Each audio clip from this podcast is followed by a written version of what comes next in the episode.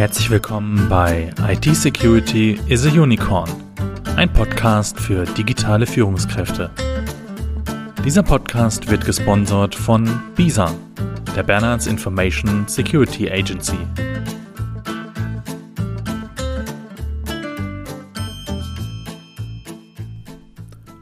Ja, herzlich willkommen zurück zu einer weiteren Folge und heute geht es um genau die zwei Kernthemen, die wir uns als BISA auf die Fahne geschrieben haben.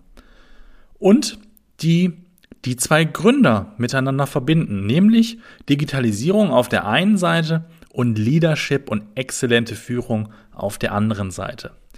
Die Folge heißt sieben Erfolgsprinzipien digitaler Führungskräfte. Die meisten Führungskräfte stehen derzeit vor massiven Herausforderungen.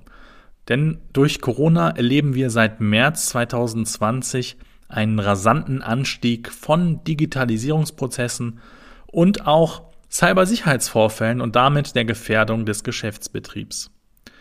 Die Arbeitswelt verändert sich. Mitarbeiter und Mitarbeiterinnen sitzen seit Monaten im Homeoffice und arbeiten im besten Fall über das VPN des Unternehmens mit den Daten des Unternehmens. Doch in der Realität sieht das leider oft anders aus. Das erste Erfolgsprinzip ist die eigene Sicht auf Fehler. Reflexion, Aufmerksamkeit und Bewusstheit darüber, dass alte Strategien womöglich nicht mehr in geeigneter Weise funktionieren.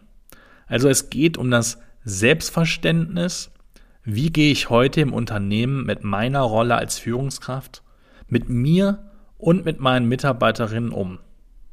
Wie plane ich Arbeit und digitale Prozesse? Erst wenn ich als Führungskraft anfange, mir solche Fragen zu stellen, bin ich in der Lage, zu einer herausragenden Führungspersönlichkeit zu werden. Zweitens, ich weiß, dass ich nichts weiß und das ist gut so.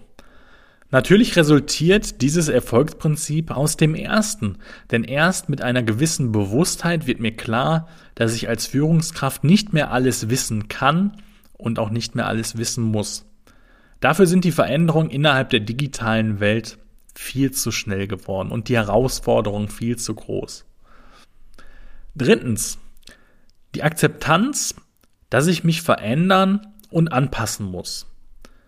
Wenn mir Punkt 1 und Punkt 2 bewusst geworden sind, habe ich zu akzeptieren, dass ich mich verändern und anpassen muss. Es sind nicht die anderen, die sich anpassen und verändern müssen.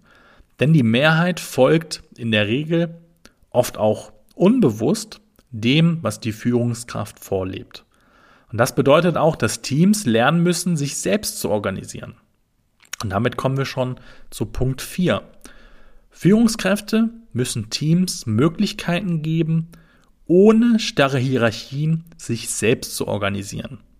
Dazu benötigen und erwarten sie auch Sicherheit, sie erwarten Stabilität und sie erwarten auch Ziele. Doch wie soll das gehen, wenn manche Führungskraft lieber ihre Position verteidigen wollen, anstatt ihr Team zu Ruhm und Ehre zu führen.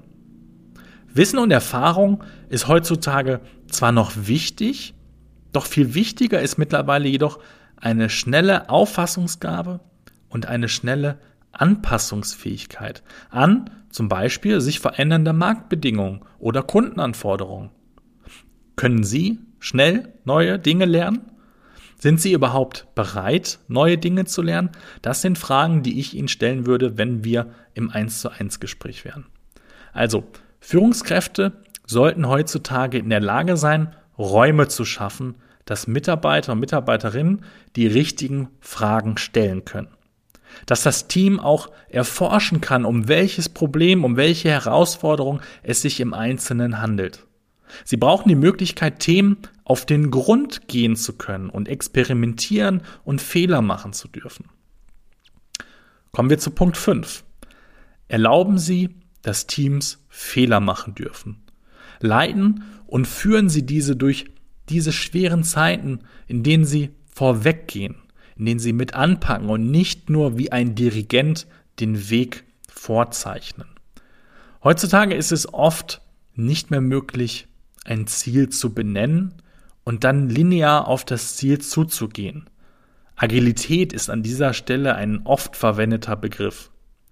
Stellen Sie sich vor, wie motiviert Ihre Mannschaft ist, wenn Sie als Chef mit anpacken und mit gutem Beispiel vorangehen. Und nochmal, dabei müssen Sie nicht alles können.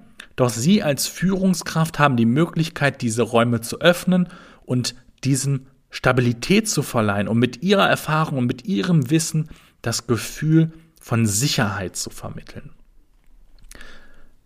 Punkt 6.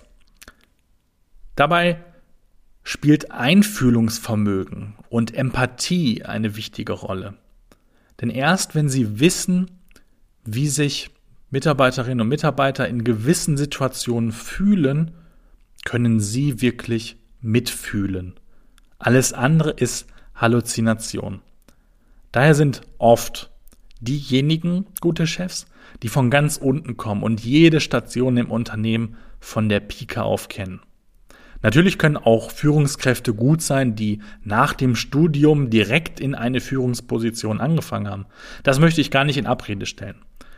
Als Tipp an dieser Stelle, um Mitarbeiterinnen und Mitarbeiter besser zu verstehen, machen Sie doch mal ein Praktikum im eigenen Unternehmen. Sich selbst mal einen Tag an die Hotline zu setzen, bringt extrem viel. Und ich weiß, wovon ich spreche. Als IT-Azubi habe ich seinerzeit auch klassische Bürotätigkeiten ausgeübt und habe die Telefonzentrale besetzt und Kundenanfragen bearbeitet und beantwortet. Kommen wir zu dem letzten Punkt für heute, nämlich Punkt 7. Interesse an Neuem. Ein Wir haben das schon immer so gemacht ist nicht mehr zeitgemäß. War es das je? Eine gute Führungskraft erkennt man an einem stetigen Drang nach vorne, nach Neuem, immer besser und effizienter werden, Ziele einfacher erreichen, mit neuen Technologien zum Beispiel, mit neuen Prozessen und Methoden. Daher ist eine konsequente Fortbildung und das Aufbauen eines breiten Wissensportfolio ein wahrer Erfolgsgarant für die digitalen Führungskräfte der Zukunft. Das Leben spielt sich bereits in vielen Fällen digital ab. Digitale Führungskräfte nutzen das für sich und vergessen auch nicht, dass wir Menschen und keine Roboter sind. Daher ist ein analoges Zusammenkommen unerlässlich. Und ich würde behaupten, viermal im Jahr ist Minimum, um noch mehr ein Gemeinschaftsgefühl zu schaffen. Bei uns im Unternehmen arbeiten wir gerade an einem vierwöchigen Rhythmus. Ja, das soll's für den Moment gewesen sein für diese Folge. Ich hoffe, Ihnen hat diese Folge gefallen und Sie kennen das. Äh, wir würden uns natürlich freuen, wenn Sie uns eine Bewertung schreiben auf iTunes oder bei Google. Und wenn Sie Fragen, Wünsche oder Anregungen haben, dann nutzen Sie wie immer die E-Mail-Adresse podcast.bisa-bonn.de. Und dann freue ich mich, dass wir uns nächste Woche wieder hören. Und ja, bis dahin, alles Gute für Sie, bleiben Sie sicher. Ihr Sebastian Halle von BISA.